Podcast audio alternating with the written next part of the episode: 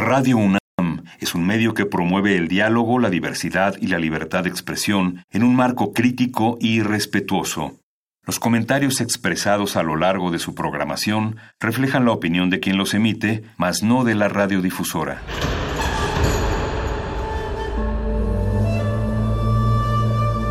Un templo para la apreciación del ser mediante el sonido. mediante el sonido. Para nosotros. El sol sale durante la noche. Nuestros gritos llevan la mesura del silencio. Y el descontento está lleno de baile y risas. A todo, incluso a nosotros, nos resistimos. La universidad Ustedes y nosotros somos la Resistencia modulada. Es momento de alimentar nuestro espíritu con páginas. Las letras son la botana del alma.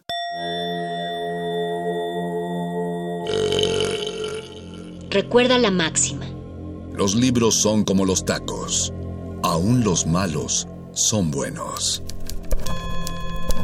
Muerde lenguas.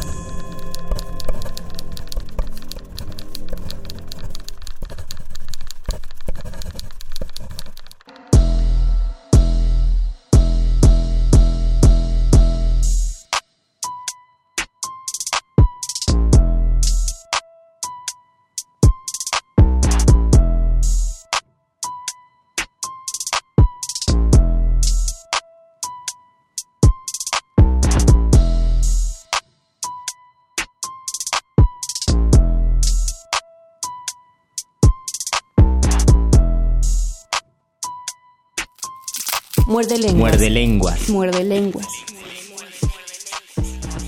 Muy buenas noches, querida resistencia que sintoniza este 96.1 de FM Radio UNAM. Les doy la bienvenida a otro Muerde Lenguas y a nombre de mi compañero el Mago Conde deseo que se encuentren muy bien en sus casas, que se laven las manitas con agua y con jabón y que disfruten de este lunes Muerde Lenguoso porque quiero mostrarles uno de los poemas más maravillosos y que más me han conmovido y me han hecho pensar en la capacidad que tiene la poesía para plantear una realidad o para investigar sobre otras realidades. Y es un poema del escritor ecuatoriano que yo he mencionado mucho en este programa porque es un escritor que yo admiro, Jorge Enrique Adum que nació en 1926 me parece, murió en 2009. Y este escritor eh, publicó dos novelas y también publicó muchísimos libros de poesía. Es un poeta muy importante y yo creo que es uno de los poetas latinoamericanos más importantes del siglo XX. Jorge Enrique Adum escribió hace algunos, algunas décadas un poema muy largo que se titula el amor desenterrado.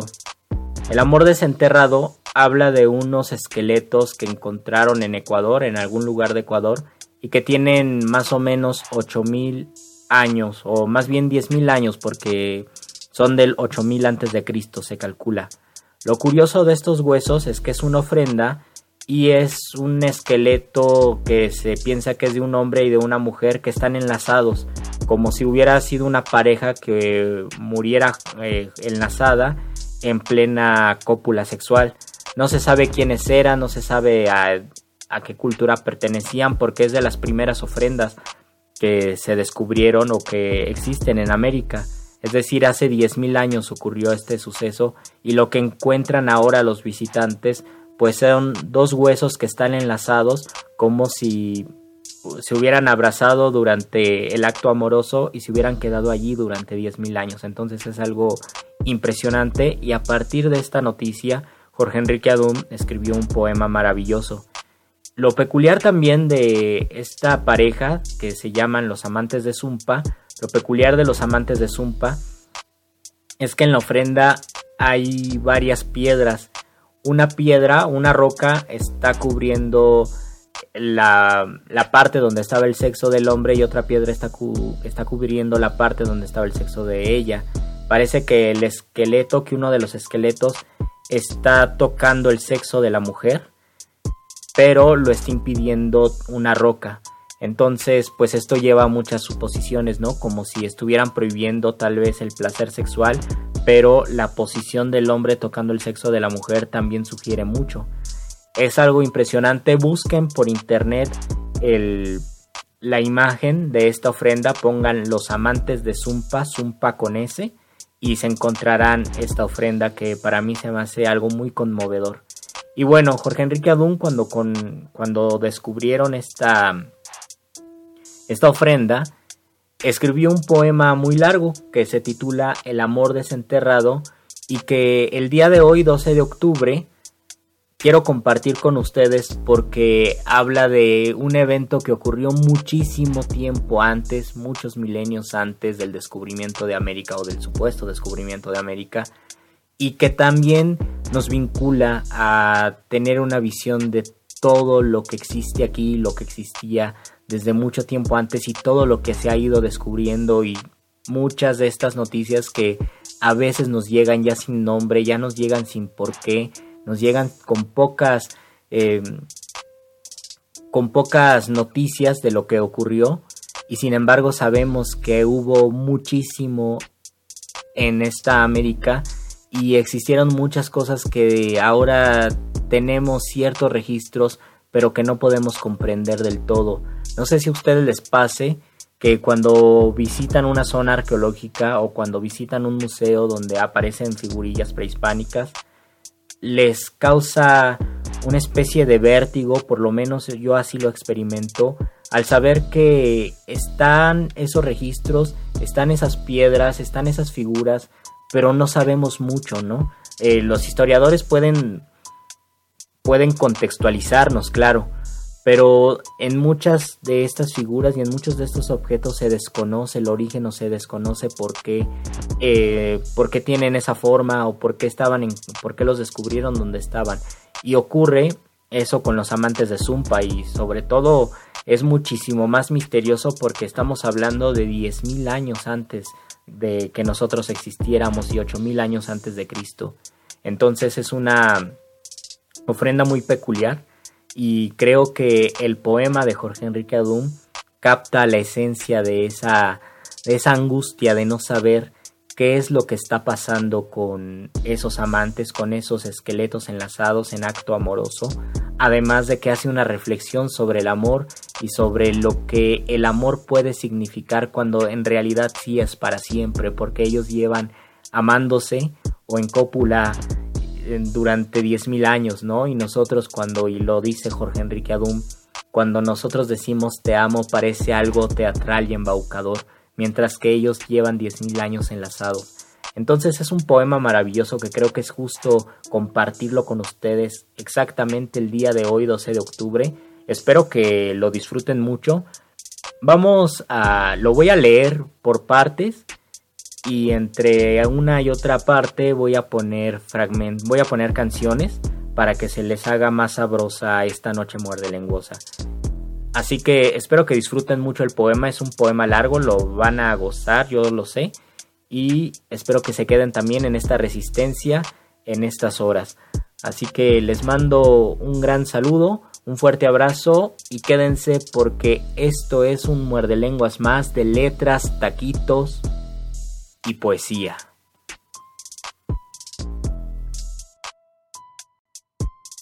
Muerde lenguas. Muerde lenguas. Muerde lenguas. Muerde lenguas.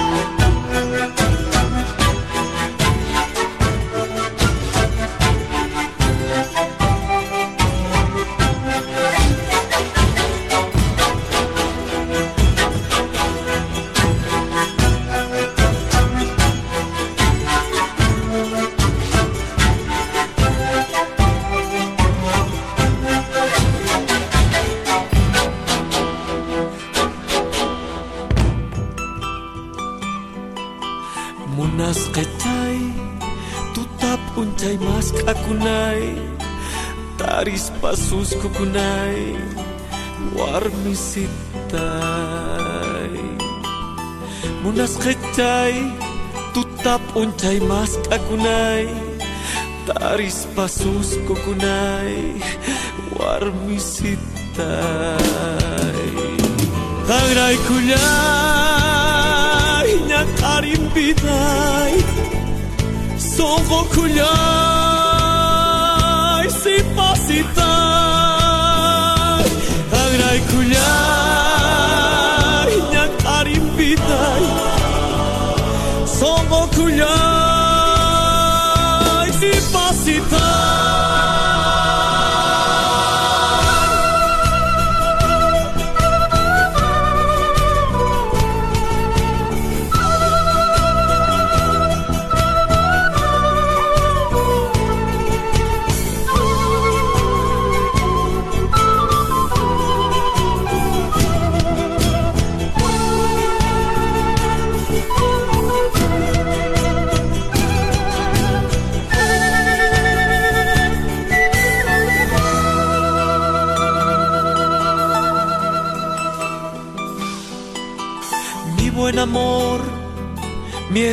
de amor, mi verdad, mi credo, razón de vivir, mi lluvia de abril. Mi buen amor, mi herida de amor, mi verdad, mi credo, razón de vivir, mi lluvia de abril. Gracias a ti, mi triste vivir pudo cambiar en un jardín. Gracias a ti, mi triste vivir pudo cambiar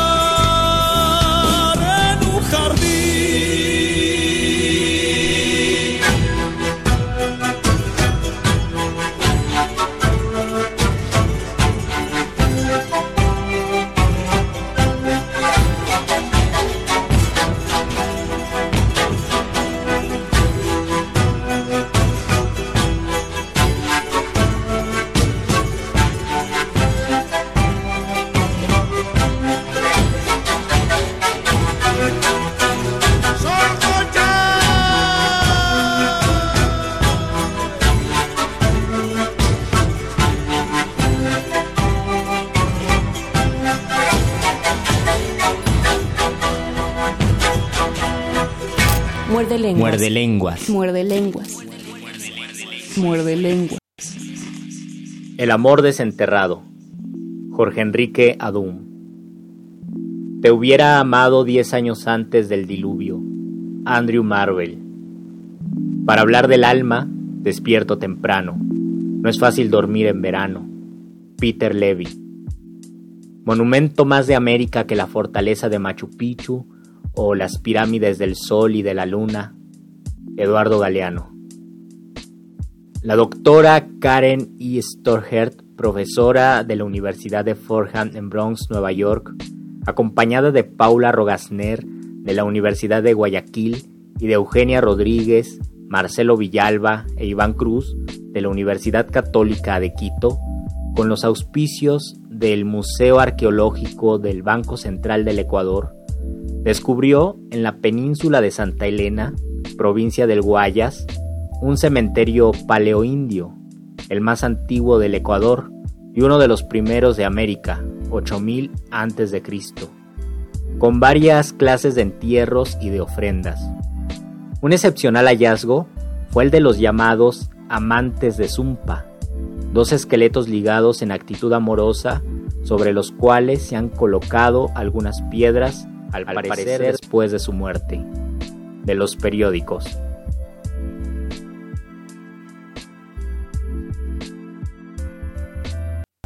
Porque en el Paleolítico debo haber sido muy niño todavía, preguntón, curioso y lleno de presagios del ser tercero que forman dos personas mayores, cuando se encierran con llave o con la noche, y la tierra hubiera esperado diez mil años hasta que yo crezca y comprenda para mostrarme ahora a la intemperie esto. La primera pareja como dos palabras juntas, con un breve vacío donde estuvo un día el guion varonil, hembra la conjunción copulativa, anudados hasta hoy, amor fosilizado, estatua viva encajonada, mientras nosotros, boyurs del siglo XX, viejos a cualquier edad, con nuestro muerto amor a cuestas, removiendo tablones, telas de nilón, piedras que la sostienen, y acostándonos junto a ellos para atisbar la inmodesta y duradera amarra que no acaba jamás en estallido. Nos hundimos el corazón para que no se avergüence frente a ese amor que existe todavía en estos esqueletos de anteayer, en los que yace igual que la ternura que cayó de la caricia al hueso como si corriera hacia atrás, cayendo y tropezando, o también hacia abajo, en busca del primer gesto con que empezó la interminable sucesión de cuerpos que arracima el delirio, y me encontrara con esta lección de barroca arquitectura, ósea que echó a perder la historia, o psicoanalista de la tierra, indagando en qué capa, a qué profundidad del tiempo vinieron a incrustarse estas conchas llenas de arena, como la oreja de una bañista acostada en la playa. Quizás la mar, ya solo olor distante de mujer la mar, ahora penetrada por una lengua de arenoso territorio, alargaba entonces sus brazos para tocar esta axila de ceniza. Hace siglos tal vez, bajo estas dunas de espinas y petróleo, hubo una tierra verde donde llovió como iba a llover en el Antiguo Testamento, y no volvió a llover jamás, vaciado para siempre el cielo, y aquí se lavaba la mujer, apegada al varón antes del gozo y después del sueño. Huesos de recién nacido o de recién muerto hace tiempo. Con esto puedo imaginar que poco basta para formar dos cuerpos y hacer visible su sentido qué poco también para dos muertes juntas. Yo he sufrido semanas de diez días y años de catorce meses, pero estos siglos fueron cortos. Aún nos quedan pétalos de las costillas, juncos los de las piernas, lo que nos resta de la tempestad corpórea, cuando el viento junta lo que dispersó el viento, reprochándonos nuestra culpabilidad de seguir vivos estos amorosos caídos juntos en la refriega contra el deseo, como si el frotamiento de la piel con la piel les hubiera desnudado, pedazos de una luna creciente y otra menguante, ensamblados por una complicidad secreta de su movimiento, radiografía de lo que fuimos y debimos seguir siendo. Por esa perenidad del cuerpo, perenidad del acto, era ya el amor que desaprendimos con el tiempo y que hoy ya no es o no es todavía. ¿Qué pasó entre el amor y nosotros? ¿Qué río agrio o fuego frío? ¿Se era entonces hombre y mujer para ser ser completo cuando aún no era cacería la pareja? ¿O se escogía, quiero morir contigo, a la persona con la que uno iba a vivir toda la muerte náufragos intrusos en el subsuelo, para ver desde abajo cómo anda el pobrecito amor fugaz en el país de arriba, y quedarse así, en bisagrados, oyéndose para siempre el último parpadeo, viéndose para siempre el último latido, condenados a morir, amor lento, sin los tristes despueses del desacoplamiento?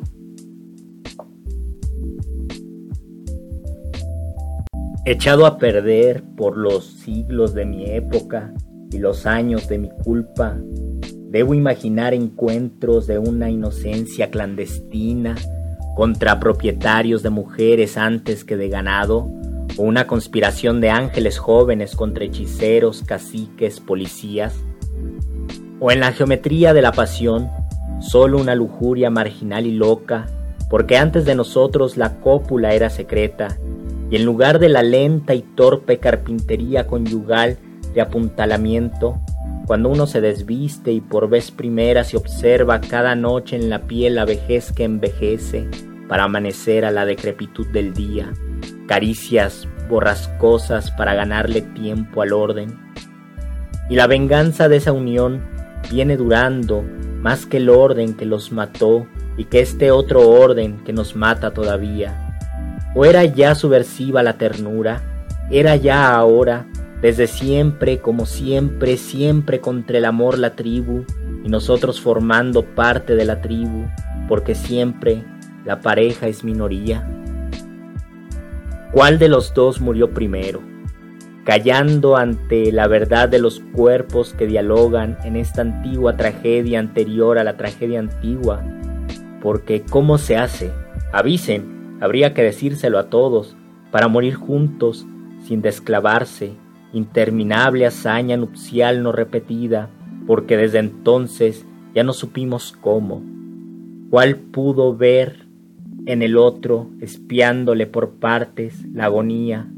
¿En qué momento se truncó el arco que describe el deseo antes de terminar con el vencedor besando agradecido la ingle en la despedida y quedarse así con la pierna detenida para siempre en el viaje a la entrepierna, lentitud de quienes, adueñándose del gozo, se adueñaron del tiempo. Por donde pasa el viento áspero de la península con sus toallas de arena, cada mañana después de cada noche de ese ensayo general de los actos del acto. O fue un acto inacabado, palabra que la muerte detuvo en la primera sílaba, tantas veces repetida por nosotros hasta ahora y tartamuda, creyendo cada vez que es una muerte pequeñita, contentos como quienes bailan esas danzas, cuyo origen ritual han olvidado. Amaos, por favor, seguid amándoos, vorazmente insatisfechos por los siglos de los siglos de los siglos. No desatéis la inicial inmemorial amarra, porque ¿qué nos restaría de esta amorosa e insolente estatua?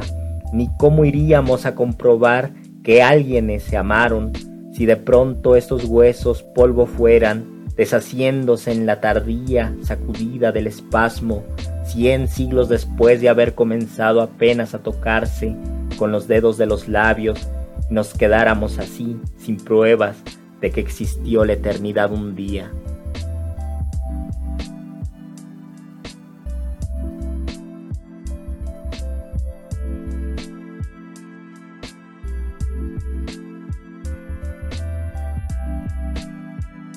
¿Quién era? Se llamaba como esta pequeña embarazada de muerte y no de esperma, en la feroz ecuación alucinada, hacerle el amor igual hacerla morir, joven que amamantó al adolescente de la costa, cuando el deseo la hacía desearse, abrazada a su sueño como en un adulterio, sin que ninguno de los dos hubiera tenido tiempo de amontonar rencor o olvido para otro día. Yo nunca había amado a una paleoindia. Entonces era difícil y ahora es demasiado tarde. Siempre es demasiado tarde. Porque sí o por destino, cuando nos damos cuenta de que moriremos viejos porque no fuimos amados por los dioses. Y sin embargo, hoy es como si lo hubiera querido diez años antes del diluvio y quisiera escucharle de cuerpo entero esas palabras que en la gramática de la anatomía se dicen desnudos y acostados, volviendo cotidiano lo imposible, desarreglando reglas a fin de que dos puedan morir uno dentro de otro, haciendo angosta la cópula para que la tumba ocupe poco espacio, y no como morimos los demás, los todos que morimos solos, como si nos acostáramos largamente a masturbarnos. Y como hubo un tiempo en que no había palabras, vendrá un tiempo en que no habrá palabras. Nos quedarán solo letras de mano, fonemas de saliva y una lenta sintaxis para ordenar los miembros que los demás asuntos desordenan. Por ejemplo, la libertad de estar por las piernas a otro encadenado, o retener entre las piernas al que podría liberarse para ir a rodar boca abajo en el sueño. Pero, ¿era ya la poesía?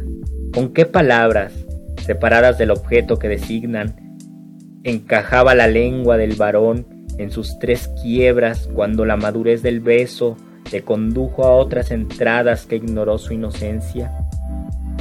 Y en ese viaje irrenunciable, cuando se desliza o cae al bajo vientre a saludar el día, o a preguntarle boca a boca a la otra boca como a una virgen, ¿te dolió mucho? ¿Te moriste?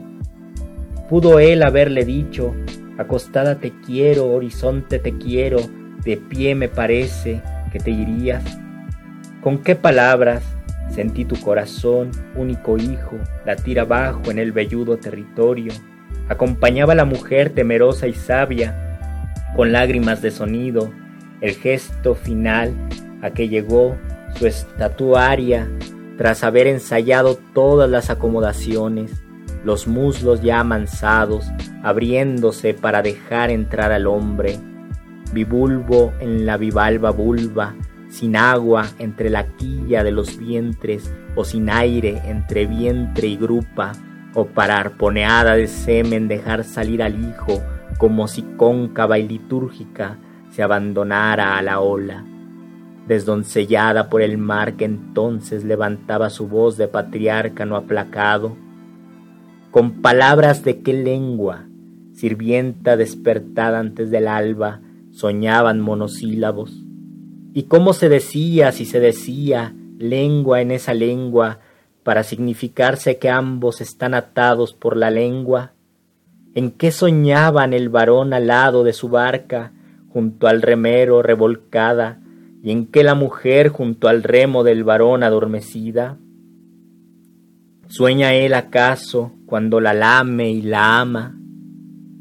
Polvo de un lenguaje que vino a dejar aquí sus restos, ceremonia ritual de la lengua en el subterráneo sonoro de la nada, silencio que sacrílego rompo con esta palabrería. Muerde lenguas. Muerde lenguas. Muerde lenguas. Lenguas. Muerde lenguas.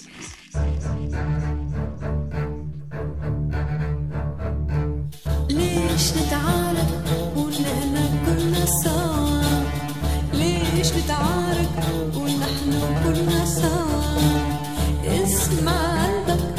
I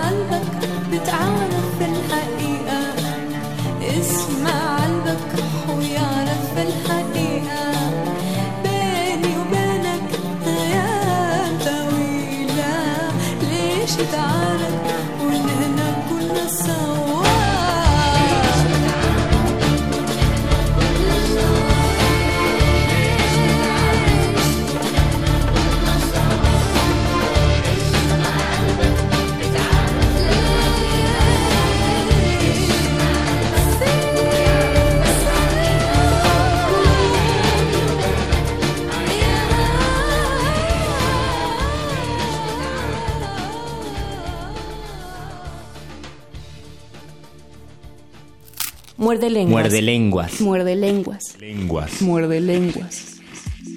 Cuando ciegos o en la sombra la caricia presiente el hueso, al pasar la mano como un pañuelo que enjugara el movimiento de rotación del hombro, o en el acto del amor la columna acostada de la nuca al calcañar, es posible ir encontrando el relieve absoluto, negación duradera de lo fugaz a que nos aferramos, besar las costillas que ignoramos a causa de los pechos, buscar al fondo de la sagrada convexidad de la cadera, el hueso plano, espejo donde me reconozco, morder el fémur en donde estuvo el muslo, tocar al fin por dentro la maquinaria humana, que trepida y no solo la que suda, con la misma ternura, el mismo miedo con que en la desesperada lujuria uno toca a la mujer, con miedo a que se desvanezca, mujer siempre de paso, orgulloso de haberle añadido lentitud al instinto, y como los descubridores, vamos nombrando regiones, miembros, diciendo planicies, hondonadas, colinas, afluentes, valles, montañas, lago entre dos ramales, términos sustantivos de una fácil geografía de retórica pereza, porque no conocemos el esqueleto de la mujer, sino el paisaje. Arena dije, y nada dije, sino las cinco letras de su nombre, nada sino sus sílabas errantes que la brisa mueve, como peces muertos, un mar seco que al mar a secas le quitara dentelladas, y arrastrada por corrientes de viento de agua, girando a veces como un trompo ciego, la arena se va del mundo, se va al mundo, la llevan y la traen, y regresa concubina a acostarse bajo el polvo. Tapa siempre mal clavada del ataúd del suelo, y la tierra la traga, haciéndola rodar a su tiniebla, donde los que se aman esperan abrazados, bajo esa gris piel ajena que un soplo desharía.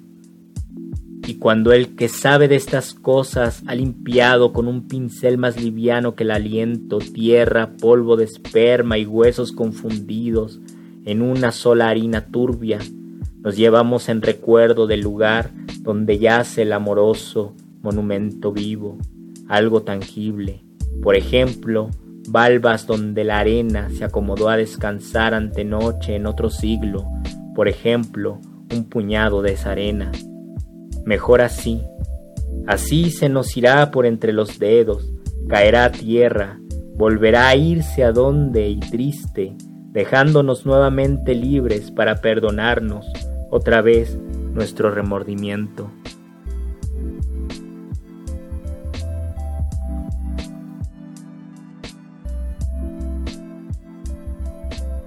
Para hablar de la muerte, me levanto temprano, como un sordo mudo al que estorbe el silencio. Para hablar, digamos, del hombre que almacena sus muertos en la tierra, conductor de exiliados que regresan tenaces al país vertical.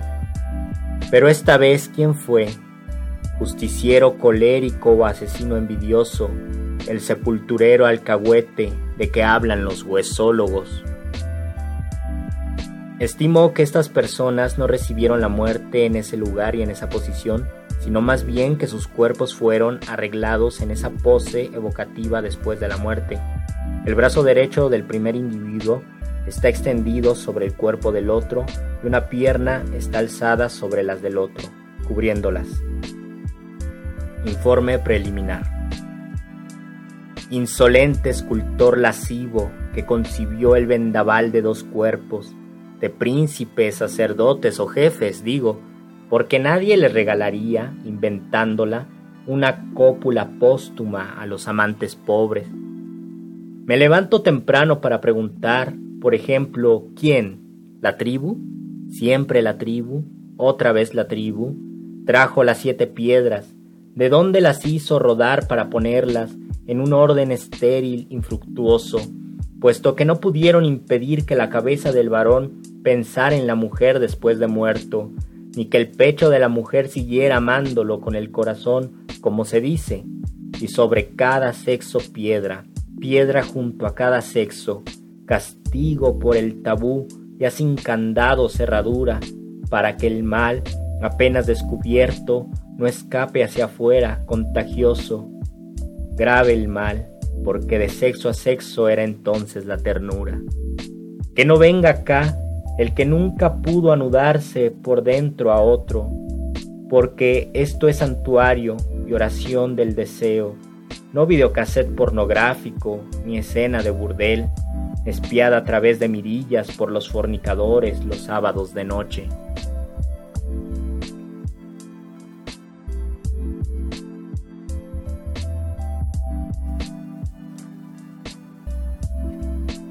El hombre dejó su palma pronta sobre la voraz, tierna hendidura, como para impedir que de allí saliera el alarido, o como quien arranca un ramo de flores por el tallo, más bien bellos que de tan acariciados, le borraron las líneas de la mano. Quiromancia superflua, infructuosa profecía al revés, porque el destino que vaticinaba, prohibido envejecer, es pasado cumplido y nos quedamos viendo con espanto conmovido, más bien envidia, esa caricia fundamental, eternamente larga, sin intervalos de números, lágrimas, reproches, adjetivos, de quienes no juraron amarse hasta la llegada del buitre y después del gusano. Era muy pronto todavía, no se había degradado el lenguaje todavía en la erosión de la torpe promesa teatral y embaucadora, ni el vertiginoso amor se prolongaba en la boba mentira como el sonido en el silencio, ni le brindó uno al otro su suicidio sagradamente inútil, sino que siguen muriendo hasta amarse de veras para siempre. Qué ganas de empezar de nuevo, de volver a la inicial de la ternura, diciéndonos que quizás de aquí a diez mil años seremos tal vez otra vez inocentes, otra vez humanos, capaces de inventar cada vez la caricia primera.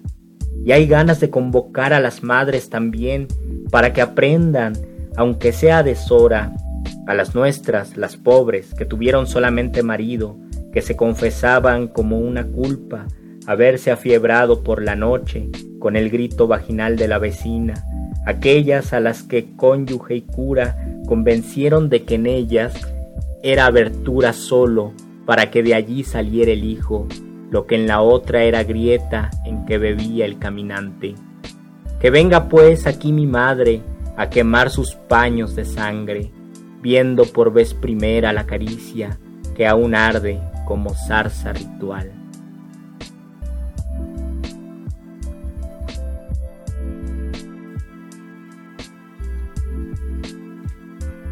He aquí la vejez amargamente lúcida, tristemente impasible, al paso de las ancas que en el caderamen del verano antes podían arrastrarte deslumbrado hasta el infierno.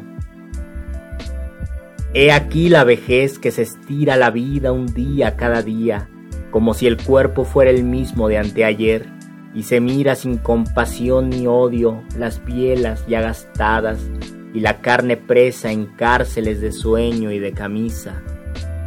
¿A qué querer vivir solo para sobrevivirse, ni cómo obstruir las fisuras de nuestra propia estatua, trizada al trasladarla desde el paraíso donde desnuda, duplicada, era su orgullo someterse a los códigos carnales? Pero la proximidad de la última grieta acogedora, esta conciencia de precadáver, que es lo mismo, nos hace envidiar porque no resucitamos a tiempo el amor apegado a la muerte, condecorándose uno al otro y ambos mereciéndose.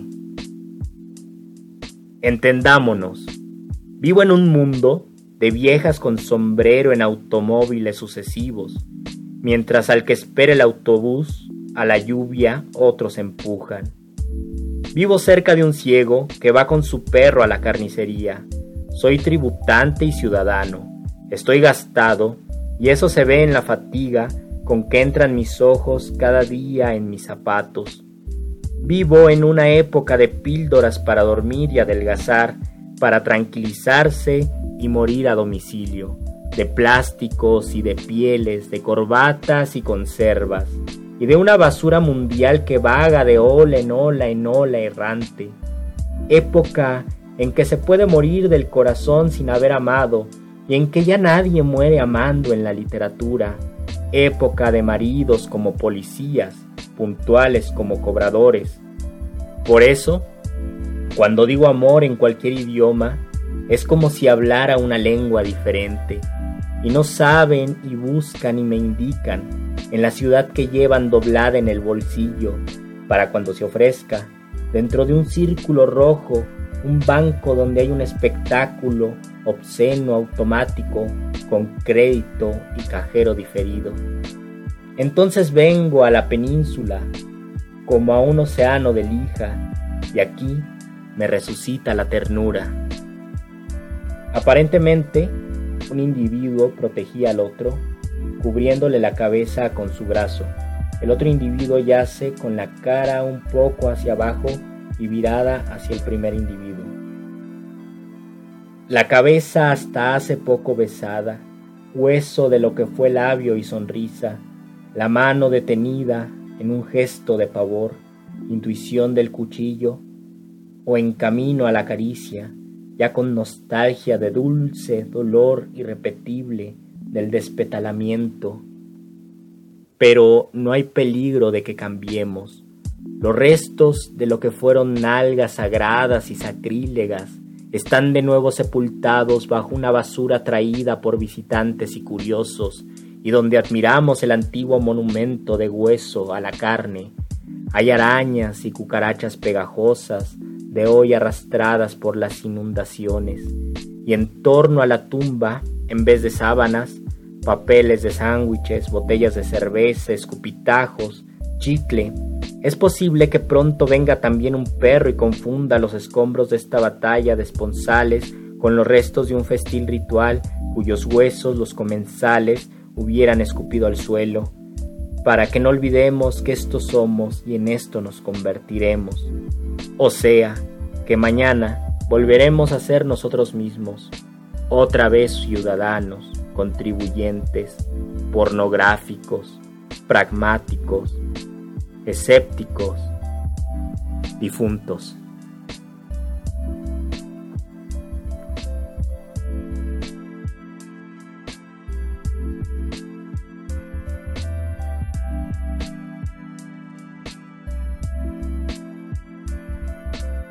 Muerde lenguas. Muerde lenguas. Muerde lenguas. Lenguas. Muerde lenguas.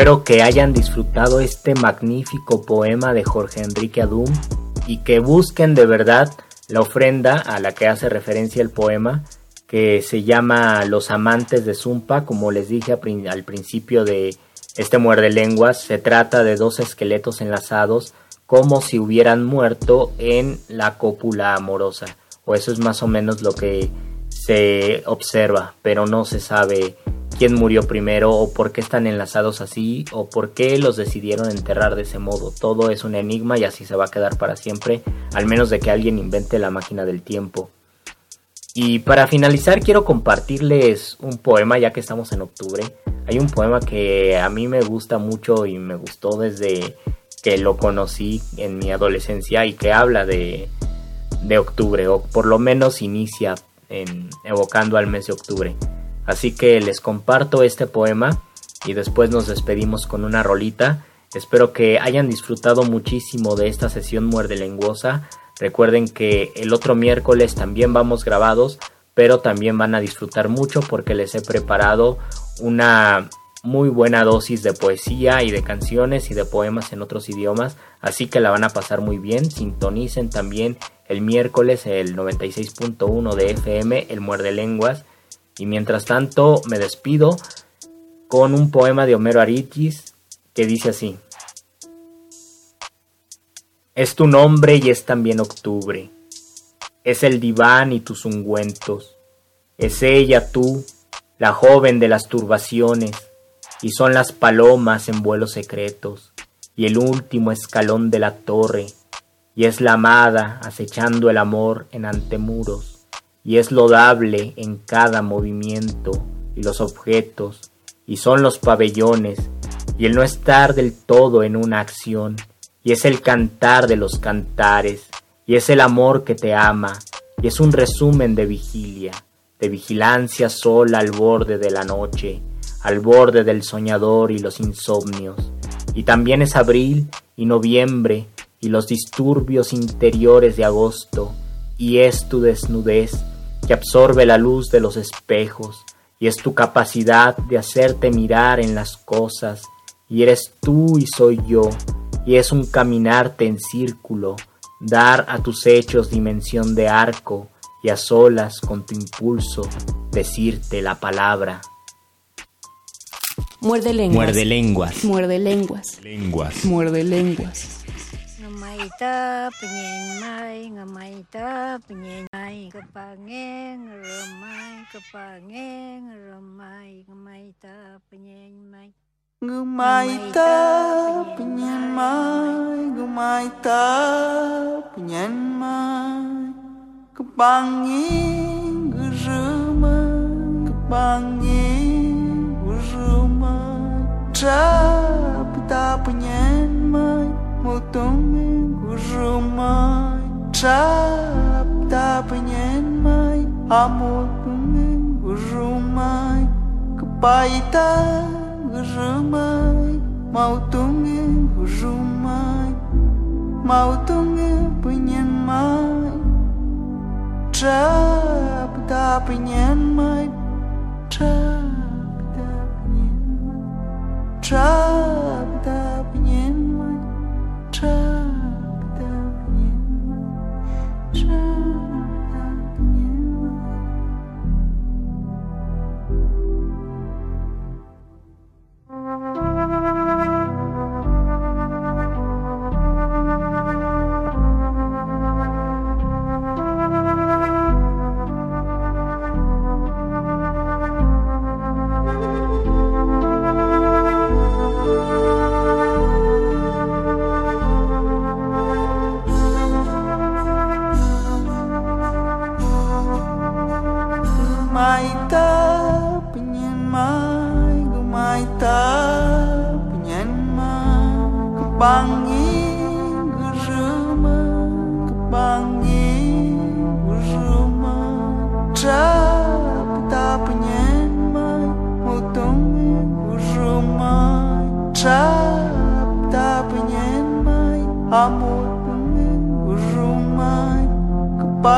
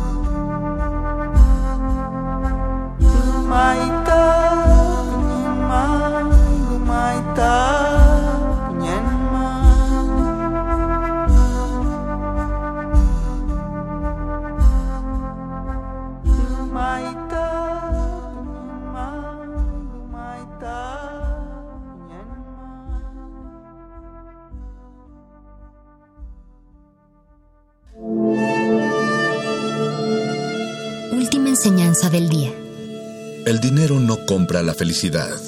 Pero compra libros y tacos. Y eso se le parece mucho. Medítalo. Esta no es una prueba. Un virus ha infectado el sistema de transmisión de información y comunicación a escala global.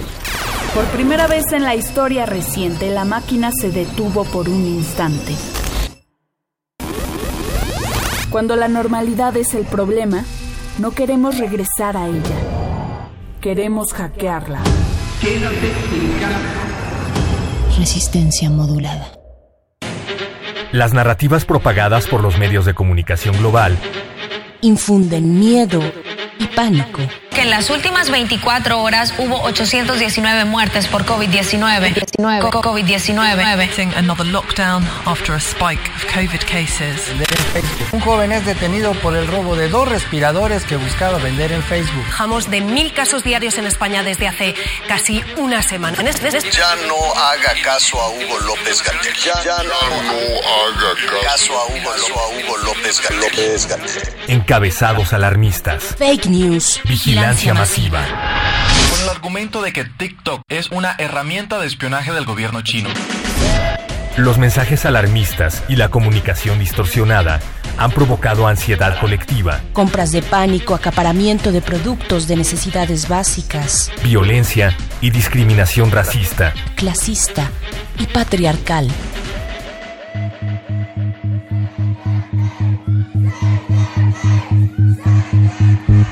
Resistencia Modulada te invita a no contagiar desinformación. Los intereses políticos y económicos detrás de las noticias falsas son el verdadero virus.